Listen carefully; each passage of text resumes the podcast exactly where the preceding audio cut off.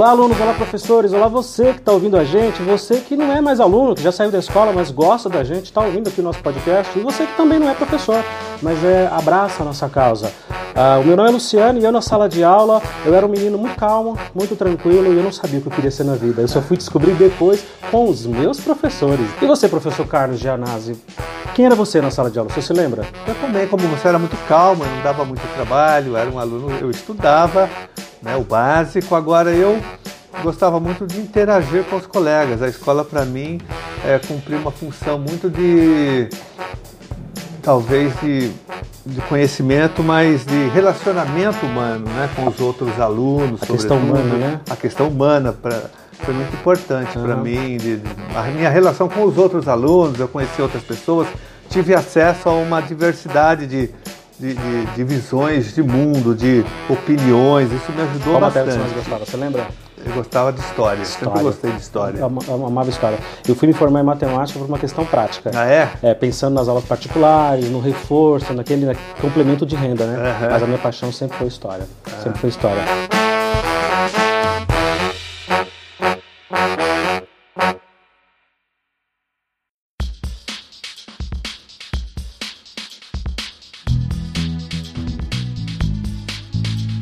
Ah, um dos motivos de eu ter procurado você, posso chamar de você, né? Você, sem dúvida. É porque a gente, lá na periferia, extremo da Zona Sul. Conheço, né? Isso. Eu moro lá, trabalho lá. Estadual. Da rede estadual. Uma das ideias de trazer é trazer esse olhar de pessoas que entendem de escola pública. Quando a gente vai pesquisar e vai lidar com pessoas que entendem de educação, a maioria não entende lá na ponta. Uhum. As nossas necessidades, as nossas demandas lá. E aí me veio a ideia, por que não conversar com parlamentares que são professores acima de tudo, né? E eu fui pesquisar aqui na LESP quais são os parlamentares que têm como origem a profissão de professor. Eu descobri três ou quatro, fiz uhum. o convite para os três também. E a sua equipe, o senhor me atendeu de pronto. Assim, no mesmo dia que eu procurei, eu consegui acesso uhum. a vocês, o que foi fantástico. No Wikipedia, quando a gente vai pesquisar o seu nome, Uh, a maioria dos, dos parlamentares está lá, profissão político. É. E você tem lá profissão professor. Eu imagino que seja um é, motivo porque de orgulho, eu entendo né? que, primeiro, que é, é, parlamentar não é profissão, né? Exato. Deputado, vereador, senador, isso é uma profissão, Uhum. é mandato. Mandato. É um mandato de quatro anos e ele pode ser é, reeleito ou não, renovado ou não. Então, a minha profissão mesmo é de professor. Eu estou Uhum. licenciado no meu cargo para o exercício de um mandato, mas eu Entrei na rede estadual em 1984 Certo. e na rede municipal de ensino em 1985, depois no ensino superior, em mil, eh, dando aula como professor universitário em 1988. Então eu sempre trabalhei rede municipal, rede estadual e também depois fui fazer pós-graduação. eh, e aí eu comecei a lecionar forma, com formação de professores em cursos de pedagogia, história, geografia, né, os cursos de licenciatura. Uhum. Então então, eu, a minha profissão é essa, sempre sobrevivi dessa profissão. Você né? sempre deu ali com alunos e com professores que queriam virar, com pe- alunos que queriam virar professores. Inicialmente só com alunos, Certo. até eu em 84, 85, 86, né? 87. Dando aula de história. É, e 88 eu já vou, também trabalho paralelamente Uhum. nas duas redes, eu também começo a lecionar no ensino superior. Você não sente falta da aula? Sinto, sinto muita falta. Agora o que me compensa que eu vou muito à escola, quase que diariamente eu Sim. frequento escolas. Eu me reúno com professores né, em, em GEIF, na rede municipal, em ATPC, na rede estadual. Com Grêmio. Faço palestras em escolas no ensino universitário, várias faculdades me convidam. Aham. Tenho muitos amigos professores universitários, mesmo não sendo meus amigos, também me convidam. Eu sempre recebo convites para falar de educação em faculdades que têm licenciaturas. né? Então eu estou constantemente. Amanhã mesmo, eu- pela manhã, eu estarei na Unesp de Marília, vou fazer parte fazer de uma mesa com os alunos da universidade discutindo exatamente educação. Educação. Então, é o tempo todo, né? ou conjuntura, mas sempre a conjuntura política, mas contextualizando a educação sempre. Legal. Então, eu, eu sim, agora eu sinto falta de dar aula, daquela preparação. Eu gosto de, De dar estar com a aula. molecada lá na Exatamente, ponta, né? E com os sonhos E como deles. diretor de escola, eu sou de- também... Eu, Sim, sim. Você foi evoluindo na carreira, Eu fui né? evoluindo, né? Eu, eu- eu saí da, da sala de aula, depois prestei concurso na prefeitura Aham. e diretor de escola em 97 eu assumi o meu cargo efetivo, né? Na escola Miguel Vieira Ferreira, na cidade Dutra. Então eu gosto também de ser diretor, gestor. Para quem está ouvindo a gente, que a gente está, tá, pessoal do Rio Grande do Sul, uhum. gravei recentemente com, com, um professor do Rio Grande do Sul, fazendo essa tabelinha de ah, é? escola é? pública estadual de São Paulo, escola pública do Sul, as diferenças e as uhum. semelhanças, né? Então, para quem está ouvindo a gente, o professor falou da cidade de Dutra, estou falando de região sul da, da, da cidade de São Isso. Paulo, né? Que é super populosa, uma região que tem muitas Exatamente. escolas. Eu trabalhei, essa escola, Miguel Vieira, é a que eu assumi como diretor, mas antes disso eu trabalhei no Grajaú, em Parelheiros, no Jardim Primavera, trabalhei na, na Ilha do Bororé, que fica depois extremo, no, né? no extremo, tem que atravessar uma balsa para chegar na Ainda escola. Ainda hoje é assim, né? Eu trabalhei lá seis ou sete anos na escola estadual Adrião Bernardes, lá uhum. eu fui professor e também assistente de direção. Tive uma experiência bem interessante ali. Uhum. Dei aula no, no, nos cursos de formação de magistério, no Samuel Weiner, no BNH do Conjunto ali do Grajaú, e também, ainda no magistério, lecionei no, na Escola Paulino, Escola Estadual Paulino em Parelheiros, Sim. ali naquela região. Sim. Enfim, então sempre trabalhei em periferia, com escola pública. Esse, esse pedaço eu conheço também. Morei por ali perto de Parelheiros, Grajaú, é, ah, dei então aula toda aquela região. Então eu também trabalhei em várias, no Teodomiro Pisa, que é uma escola que fica também no Grajaú da Prefeitura, na Escola João de Deus, MF João de Deus, uhum. MF Paulo Setúbal, MF jo, é, José Amadei, em todas elas eu trabalhei. Uhum. Uh, o senhor tem uma, uma, trajetória muito, muito interessante, porque você viveu a sala de aula. Então, Isso. quando você abre a boca, você sabe o que está falando, né? Porque você sabe das dificuldades e das carências e sabe das alegrias também, porque ser professor uhum. é um uhum. privilégio. É uma profissão muito bonita. Eu incentivo. Todo mundo que eu conheço que quer dar aula. Ontem mesmo estava conversando com uma aluna que foi lá em casa com a minha filha. E ela, eu queria ser professora de história, mas todo mundo que eu converso me desanima, fala que não, vai ganhar dinheiro, vai trabalhar outra coisa. E não, a gente tem que dar esse reforço positivo, de que é uma carreira que, apesar das dificuldades, vale a pena investir e vale a pena lutar para que tenha melhoras, né? O senhor teve essa trajetória é, é, é, incrível de estar tá na sala de aula, de progredir, de ir para a direção de escola e de, na sequência, é, concorrer a mandatos públicos e se tornar parlamentar. Então o senhor conhece os dois lados, uhum, as duas uhum, pontas. Exatamente. O que, que você acha que. O que, que mudou na sua opinião? O senhor era lá, professor, diretor, e a gente está lá falando: olha, esse governo não se importa com a gente, ele não, ele não cuida da gente. O senhor, de cá do bastidor, está olhando agora. É, mudou muita coisa essa visão? Não? não, não mudou porque eu já era, como professor, diretor de escola, eu sempre participei da, da luta em defesa da educação pública, Exato. não só do ponto de vista da organização da comunidade, da escola, mas também é, no sindicato, né? É, nas manifestações da POSP, quando eu era da rede estadual, e depois no SIMPEM, uhum. no Sindicato dos Professores da Rede Municipal. Então, eu sempre tive uma militância em defesa da educação.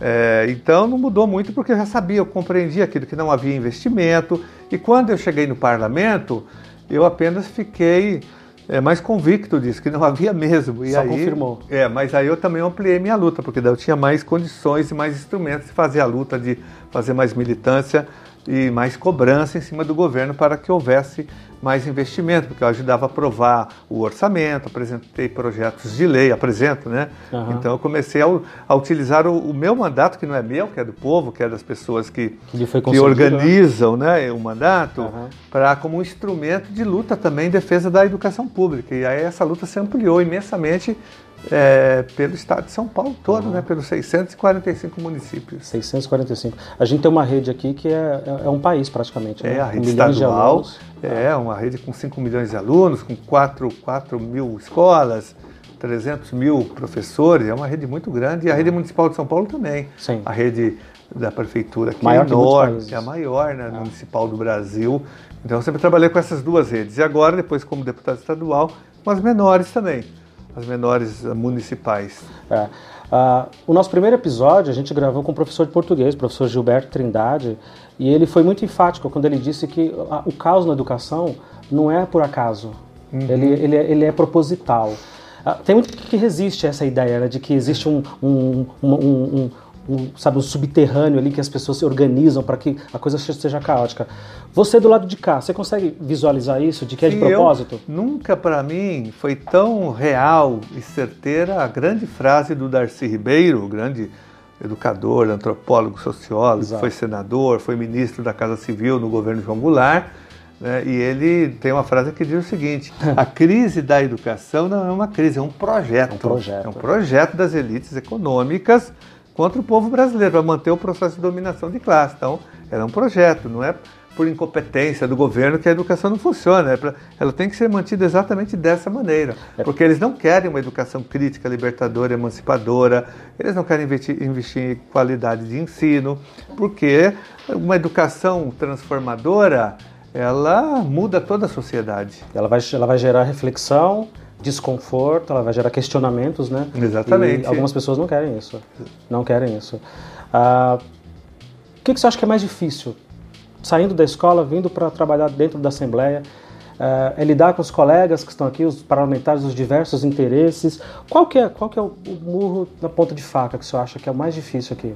O mais difícil, na verdade, é que a Assembleia Legislativa, o Parlamento, no caso aqui a LESP, ela é um puxadinho do Palácio dos Bandeirantes, ela está a serviço, porque o, o governador tem maioria aqui, tem uma base forte de sustentação, e que neutraliza qualquer tipo de investigação nos casos de corrupção do governo e também neutraliza qualquer forma de aumentar o investimento na nossa área, que é a educação. Uhum. Eu apresento emendas, eu e outros deputados, no final do ano, para aumentar o orçamento, mas elas são todas vetadas, inviabilizadas pelo governo. Sempre, né? Sempre. Então, é, isso é ruim. Nós temos um, um, uma Assembleia Legislativa a serviço, em primeiro lugar, do Palácio dos Bandeirantes e também, ao mesmo tempo, a serviço do poder econômico, né, das empresas, da, que também é, tentam se apoderar de uma parte do orçamento público, dos nossos impostos, através de isenções fiscais, dessa política de desoneração. Sim. Então, isso é, é um empecilho muito grande. Então, nós temos que ter uma correlação de forças na sociedade para se contrapor ao poder do governo, que manda na LESP, e também ao poder do, das grandes empresas, né, do poder econômico, que também influencia muito aqui o, a LESP. Para que a coisa continue como está. Exatamente. Né? O que é interessante, porque mesmo esses parlamentares que estão aqui, que fazem esse trabalho de, de, de subserviência do, do, governo, eles também foram eleitos pelo povo, né? Foram eleitos Isso, por é. voto direto. São representantes né, do povo. Uh, o que, que você acha que acontece então? Porque ah, Para quem está ouvindo a gente, nós estamos falando aqui do estado de São Paulo. E o, o partido que, que, que, comanda o estado de São Paulo há mais de 20 anos, há mais de duas décadas, é o PSDB. É. E não tem alternância de partido, de ideias, de poder. É sempre o mesmo partido, é sempre as mesmas ideias. Por que, você acha que o povo paulista, os eleitores, fazem isso? O que, que acontece? Que a gente não consegue, pelo menos, ter uma alternância que é saudável para ter novas ideias. Não, é sempre os mesmos partidos, é sempre os mesmos candidatos. É, o Estado de São Paulo o PSDB ele criou raízes no estado de São Paulo e ele controla muitas prefeituras uhum. com a liberação de verbas, emendas parlamentares. Né? Então ele conseguiu construir uma capilaridade nesse sentido de controlar prefeituras. Sem contar também que o estado de São Paulo é um estado difícil, é um estado conservador, Muito, sempre foi, um, né? sempre foi um, um, estado de direita, né, uhum. no geral. E principalmente quando você vai para o interior, daí a situação é mais grave. Tanto é que nessa última eleição o PSDB perdeu a eleição na capital. Verdade. Ele ganhou no interior. Aqui o Márcio França ganhou a eleição na capital, numa parte da grande São Paulo. Agora, no interior, ele, ele ganhou, porque o Dória tem um perfil conservador, de direita, então tem esse aspecto também. Né? E, e, pessoas... e, também é uma blindagem. Tem uma blindagem muito forte em cima do PSDB, a blindagem da Assembleia Legislativa, do Tribunal de Contas, de setores do Judiciário, setores do Ministério Público, da grande imprensa, a imprensa empresarial, sempre deu uma, fez blindagem com o Tucanato aqui em São Paulo. Uhum. Então, isso protege esse partido né, e os seus governantes. Uhum. Sempre protegeu e vem protegendo ainda. É, é. É, é, é a realidade, né?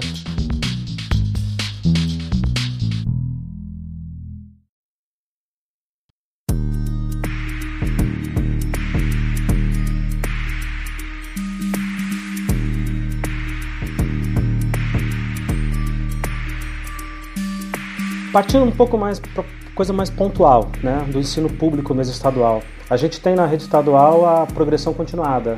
O que, que o senhor pensa a respeito dela? A progressão continuada em si é interessante. Ela uhum. foi, é, na verdade, nós tivemos duas, as duas experiências. Uma começou com o próprio Estado em 1984, com Franco Montoro, era o famoso ciclo, ciclo básico, né, da, da primeira para a segunda série. É, e depois com Paulo Freire em 1989, quando ele assume a secretaria Já na gestão municipal na Erundina.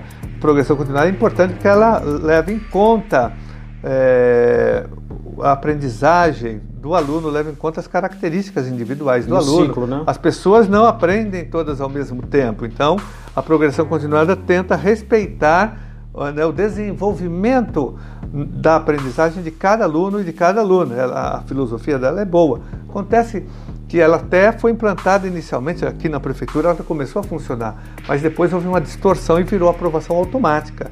Aprovação automática não dá. né, Não é, também é você sai de um extremo de uma reprovação em massa e vai para o outro extremo de aprovação em massa. Exato. Então, tem que buscar o equilíbrio. O equilíbrio é a progressão continuada. Eu diria para você que hoje a rede municipal, a rede estadual não tem progressão continuada, tem uma, um estereótipo, tem uma, uma distorção da progressão continuada que virou aprovação automática. Exato. Entendeu? Então, Ah. os ciclos não funcionam e nem, muito menos, a progressão continuada. Então, agora, por outro lado, a gente não pode defender uma, uma escola que reprove os alunos, né? Uma, que exclua, a gente tem escola que punitiva, incluir. né? Exato, punitiva. Aham. Então, você tem que adequar, é, implantar de fato a progressão continuada, que ela funcione. E ela é boa para o aluno e para o professor. Eu vejo isso todos os dias em sala de aula e ao longo dos anos, porque você não espera que um menino de 11, 12 anos, que está lá na quinta série, né, que agora é o sexto ano, que ele vai aprender tudo em um ano, porque são muitos Exatamente, conteúdos, é. são muitas coisas. E ele tem o ritmo dele. E a história de casa dele que ele está É, trazendo. tudo isso assim, as influencia. Muito, na aprendizagem muito, dele. muito.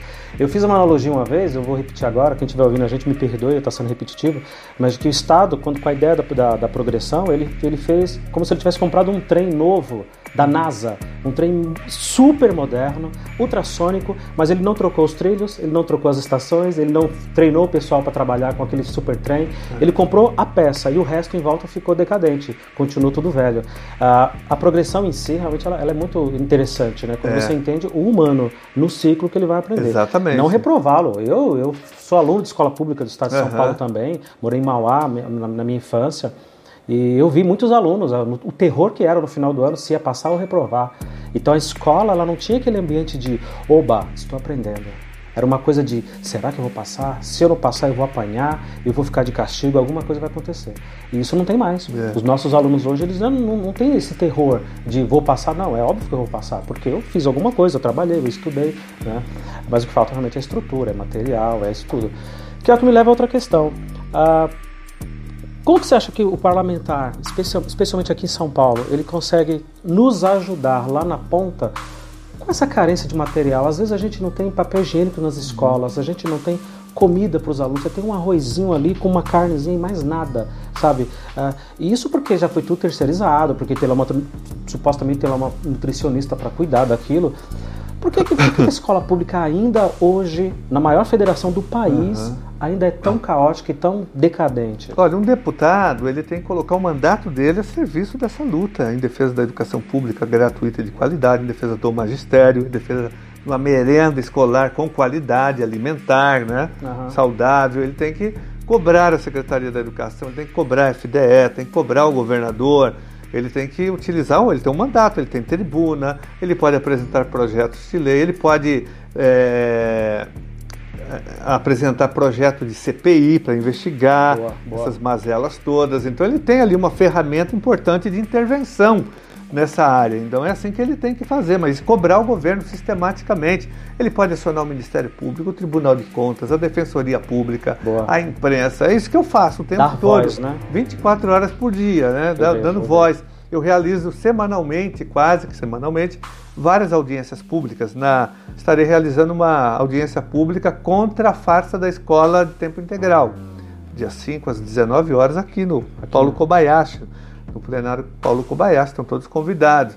Eu vou trazer professores da, da USP, professores da Unifesp, que vão falar sobre isso e trazer escolas, professores, alunos e pais de alunos para a gente entender a- como é falsa essa proposta de escola de tempo integral no estado de São Paulo, que é a oferta de uma escola sucateada, degradada, uma escola sem oficinas, sem salas de leitura, sem salas de informática, sem merenda escolar, Aham. sem funcionários, sem agentes de organização escolar.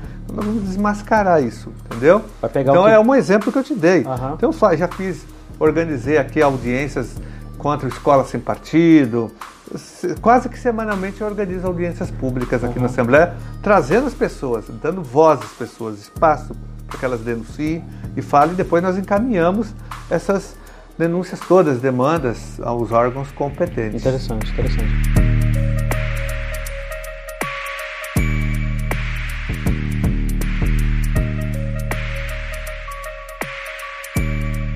Ah, o senhor está dizendo, começou dizendo que deu aula no, na década de 80, né? Isso. Eu, eu fui aluno na década de 80. Ah. Apesar de ter essa cara de velho, eu, eu fui aluno né, na década de 80.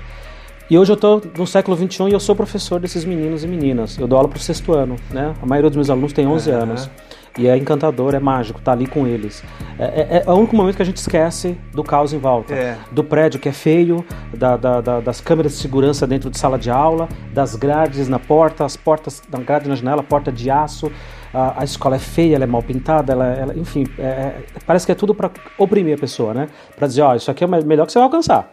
Não pensa muito longe que você não vai muito além disso daqui. Exatamente. Aí o menino chega num shopping e vê tudo muito bonito, tudo muito limpo, a cerâmica é boa e tudo tem esse contraste.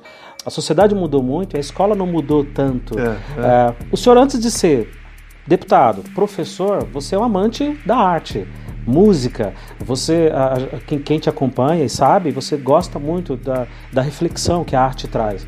Você não acha que a escola também podia abraçar mais ainda essa questão da arte, do humano e colocar as exatas, as biológicas no que for necessário, mas sobretudo o humano. Sem dúvida, eu acho que a escola tinha que trabalhar, mas já está na LDB isso, né? Verdade. Trabalhar mais teatro, mais música, mais artes plásticas, mais cinema. Isso é possível de você fazer de uma forma transversal Sim. no currículo escolar, né? Isso ajuda bastante. Inclusive a legislação já aponta nesse sentido. A LDB foi muito alterada. A LDB tem um artigo que diz que as escolas são obrigadas a pelo menos uma vez por semana, oferecer duas horas de filmes na, filme nacional, de produção nacional, uhum. para a gente pegar um filme de conteúdo, com conteúdo é, literário, educacional, cultural, e, e, fazer essa uma exibição e discutir com os alunos. Tem vários, você pode fazer, sei lá, é, discutir a questão da violência, tropa de elite. Boa. Você pode colocar no pátio da escola, Boa. coloca o período e vamos discutir. Ó, primeiro falar que é um filme, é produção nacional. Tem vários filmes ótimos, que né? da nossa realidade. É, filmes não só políticos, mas filmes de arte, filmes é, voltados para a literatura, para música. Enfim, tem uma basta tem o Brasil tem o teve o Glauber Rocha, o pai da, do cinema novo. Uhum. Nós podemos fazer mil coisas com o cinema com música popular brasileira de qualidade, né? É. Nós tivemos Tom Jobim, tropical, é, bossa nova, é, tropicalismo, vários movimentos, né? Tivemos, temos ainda pessoas vivas de peso. Chico Buarque está aí, Gilberto Gil, Milton Nascimento, o próprio os novos também, né? É. Tem vários novos aí, Chico César, Zé Cabaleiro, tem gente Los Hermanos. Tem... E os raps, né, que falam muito raps, da periferia. Cultura, isso, essa cultura emergente, que não é, já é não tão nova assim, né? Que já vem há um bom tempo. Verdade. O hip hop, rap. Então tem uma grande produção musical no Brasil, diver, muito diversificada, que tem que ser é, incorporada no projeto pedagógico. É, eu estou uh, correndo atrás do, do, do Mano Brown, do, Mano do Brown. Racionais. Ele mora ali pertinho de mim, no Capão. É, exatamente. E de uhum. 88, 89. E vendo, assistindo várias entrevistas dele, ele dizendo que a escola para ele não ajudou em nada, porque é. ele se sentia mais burro, né? Ele olhava para o lado, palavras dele, tinha, é. tinha pessoa com dente mais bonito, com cabelo mais bonito, e ele, se, ele achava que aquilo não era para ele, que aquele ambiente não era para ele. E toda vez que eu vejo um aluno mais calmo, mais fechado, mais contido, eu sempre fico preocupado. Daqui a 20 anos, como que ele vai olhar para a minha aula, para aquele dia na sala de aula e falar, é. poxa, aquele aluno não serviu para nada. Então, eu fico com essa preocupação, né? Porque é importante o nosso trabalho ali. Ele é super importante, apesar de todas as dificuldades. O que me leva a uma outra pergunta. Ah, você acha que se a classe média tivesse, a classe média, média alta, se ela tivesse mais presente dentro da escola pública, e especialmente a classe, é, os filhos de político, vamos dizer assim, uhum. fossem obrigados a usar a escola pública, você acha que a gente teria uma melhora sensível? Eu acho que ajudaria se você tivesse, eu, eu, eu defendo até uma escola única, que Exato. não haja nem né, que todos matriculem seus filhos em escolas públicas, uhum. que nem houvesse escola particular, na Exato. verdade. Seria melhor, porque daí todas as classes sociais defenderiam uma escola pública de qualidade, uma escola sem privilégio, escola única, seria interessante. Não, não resolveria a situação, mas seria interessante que obrigaria alguns setores da sociedade a pressionar também o Estado para que haja mais investimento. É. Fortaleceria essa luta. É, porque é uma falácia que se tem de que a, as pessoas não se importam com a escola, de que a comunidade não se importa. É mentira. Quando a escola está organizada e chama os pais, eles querem participar. Com eles certeza. querem, eles querem, eles querem colaborar, uhum. né? Porque eles sabem que os filhos ficam ali 5, 6 é. horas por dia dentro da escola. Então, quanto melhor tiver ali. Uh, e é uma falácia, às vezes, que eu ouço de professor. Diz que, olha, essa comunidade, esse bairro não está nem aí. Ninguém se importa com isso daqui, não. E se importa, sim.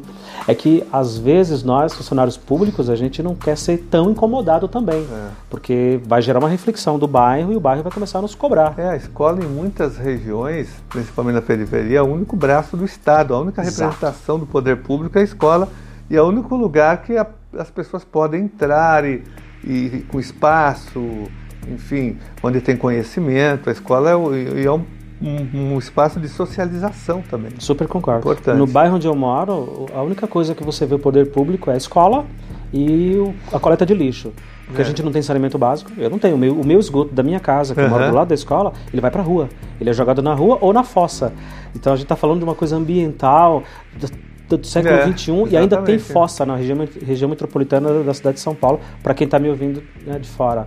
Ah, ah, é caótico, é caótico. Ah, Muitos desses lugares não tem uma pista de skate, não tem um campo de futebol, não, não tem nada. Não tem casa de cultura, nada, uma biblioteca. Isso, exatamente. Um... Você pega, por exemplo, nós somos da mesma região da Zona Sul, vamos pegar Santo Amaro, né, que envolve Boa. toda a região, Boa. tem aproximadamente 3 milhões de pessoas morando ali. Quando eu falo Santo Amaro, não é só Santo Amaro, Campo Limpo, é Cidade Ademar, é Parelheiros, Gracial todo, tudo. Toda Aquilo aquela... ali é Boi Mirim, tudo, Jacira, tudo uh -huh. é, é, falo Santo Amaro, uh -huh. né? Ali tem 3 milhões de habitantes. Eu me lembro, eu estudei nos anos 70 em escola pública, na Escola Municipal Paulo Setúbal. E os professores é, pediam para que nós fizéssemos pesquisas em bibliotecas. A única biblioteca da época, isso em nos anos 70, eu diria que 75, 76, era a Biblioteca Kennedy, que fica na Avenida João Dias, Isso. em Santo Amaro, ali na frente do antigo mercado, aquele mercado que agora virou Casa de Cultura também. Enfim, Todos nós daquela região a gente ia naquela biblioteca Todo também. mundo, você também. É, uh -huh. Agora pense o seguinte, que depois eu comecei a lecionar em 80, 90, eu também pedia para os meus alunos irem nessa biblioteca. E até hoje assim, não foram construídas novas bibliotecas, só tem não uma foram. biblioteca de peso para atender toda a demanda, só que ali cresceu, a região é enorme. Então, o Estado é ausente, a prefeitura é ausente da periferia, não constrói nada. Um menino de 15 anos não tem o que fazer na periferia. Ou ele vai para o bar, é. ou ele vai para a igreja evangélica. Não é. tem, ele vira uma coisa ou outra. Não tem... Ou se tiver um, um, pai ou uma mãe mais, mais rígido, trancado em casa, jogando videogame é, no celular, ele, ele, ele fica ali alienado naquilo. Total, ele não faz então, ideia não tem, Não tem um espaço público para ele frequentar.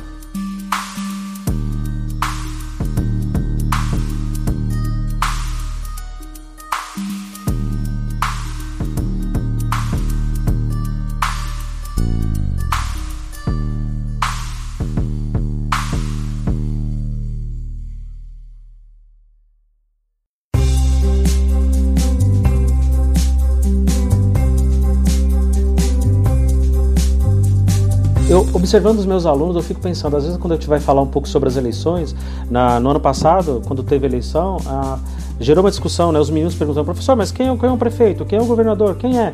Os nomes, né, em si, Sim. os títulos, né? E aí eu fico pensando, poxa vida, me veio um, um insight assim do tipo, é isso. Esses meninos e meninas, eles não sabem que merecem uma escola melhor, porque uhum. é o que eles veem, é a realidade.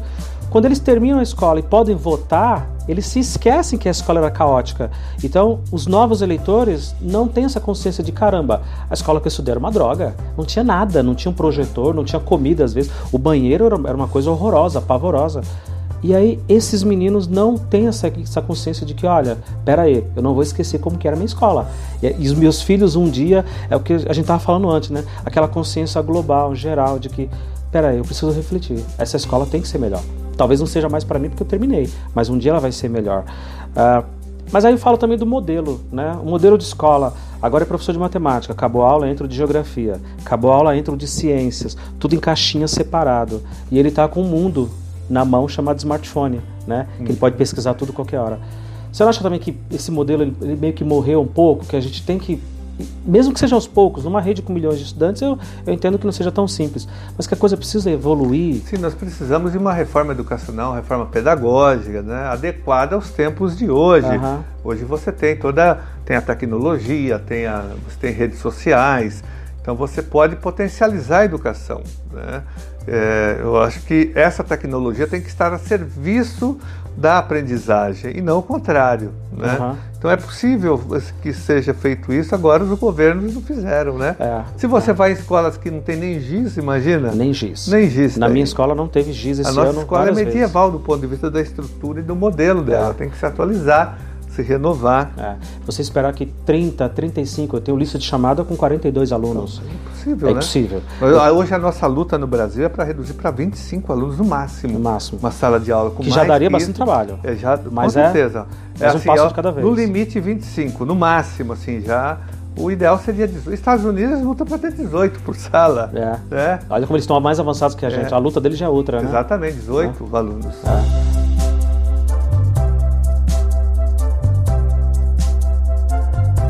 Eu quero agradecer o senhor por ter me recebido aqui no seu gabinete. Eu sei que a agenda é super apertada. O pessoal, uh, agradecer a sua equipe. O pessoal foi muito, foi muito carinhoso comigo e dizer que, que é um prazer ver que um professor que estava lá na ponta, na periferia, que foi crescendo na carreira, concurso, trabalhando, diretor de escola, com toda a consciência política, é lógico, né? Ele falou: peraí, eu vou, eu, vou pra, eu, vou, eu vou ser parlamentar, eu vou ser vereador, depois eu vou tentar ser candidato a, a prefeito, vou ser expulso duas vezes de um partido que eu ajudei a, a criar lá na década de 80 mas que está aí na luta. E para quem acompanha nas redes sociais sabe que às vezes as lives que o senhor faz, é, às vezes tentando travar a pauta para que não, não sejam votados coisas horrorosas contra, contra a gente. Contra, contra a educação, é, isso mesmo. É, me, me, para quem está ouvindo a gente de fora, conversando com um professor do Rio Grande do Sul, ele ficou assustadíssimo com a questão do categoria O. Ele falou, vocês se chamam assim aí? Eu disse, é. Mas isso não gera um clima ruim entre quem é... Eu falei, terrível, terrível. Ah, eu sou professor efetivo, eu sou o O, eu sou o eventual. É. Então você tem classes o dentro... O marginalizado na escola pelos próprios colegas. É, eu me lembro de do, do, do, do, uma live que o senhor estava fazendo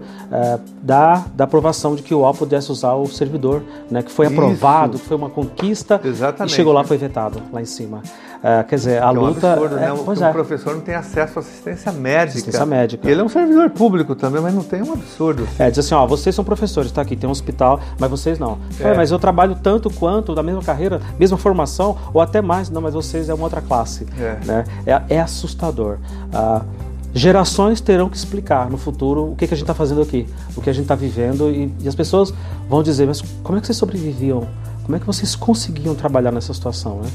Uh, eu quero agradecer. Quero eu agradecer que agradeço, Luciano, professor Luciano, meu colega de rede pública, Boa. e parabéns pelo seu trabalho, esse trabalho de, de, de comunicação, mas voltado para a cidadania, para a informação e em defesa da escola pública e do magistério. Principal. Parabéns, viu? Obrigado. Muito obrigado também pela oportunidade de estar falando com os seus ouvintes. Obrigado, obrigado. Uh, a ideia é justamente essa, é dar voz. Uh, sabe aquele cafezinho quando os professores estão tomando no intervalo?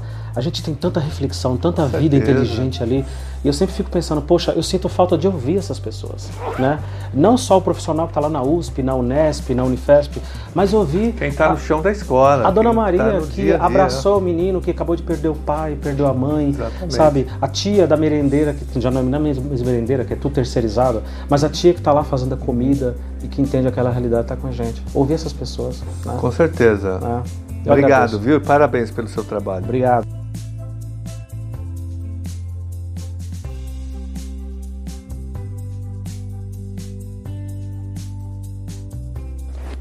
Quando a gente vai pesquisar sobre escola, especialmente escola pública, não tem. Uhum. Ninguém está discutindo escola pública. Ah, a gente vai achar sobre educação, na esfera ali tem um Cortella, tem o Clóvis de Barros, tem o pessoal falando mais da, da questão pedagógica lá em cima. Uhum. Mas lá na base não tem ninguém. Ah, é? Nesse formato, assim, é? Nesse formato de podcast, é. é. E a gente resolveu começar a dar voz para os colegas professores. Ah, que legal. Falar não só da, da, da, das dificuldades, mas das alegrias também, uhum. né, da profissão. É, tem, tem, conquistas, tem... Tem muitas conquistas, tem né? Coisas que são gratificantes, ah. mesmo com o caos Né? Exato. A palavra é essa, caos. caos, caos. aí é, é fabricado pelos governos. Pelo, pelo Estado, Pela falta né? de investimento. Pela mão pesada do Com Estado. certeza. É. Então quer dizer que sexta vai ter Sexta, quinta-feira. quinta-feira. Está convidado 19, a participar, opa. 19 horas aqui. Eu não sabia, juro. Aí agora é o cidadão ignorante. Eu não sabia que era tão simples vir na LESP, entrar, conversar e É, não, é ter acesso. marcar, né? Não, é, a gente tem mil atividades aqui, assim. Ótimo, ótimo, ótimo. Vai dar, você dá aula à noite? Não, à tarde. À tarde. Ah, tá. Puxa.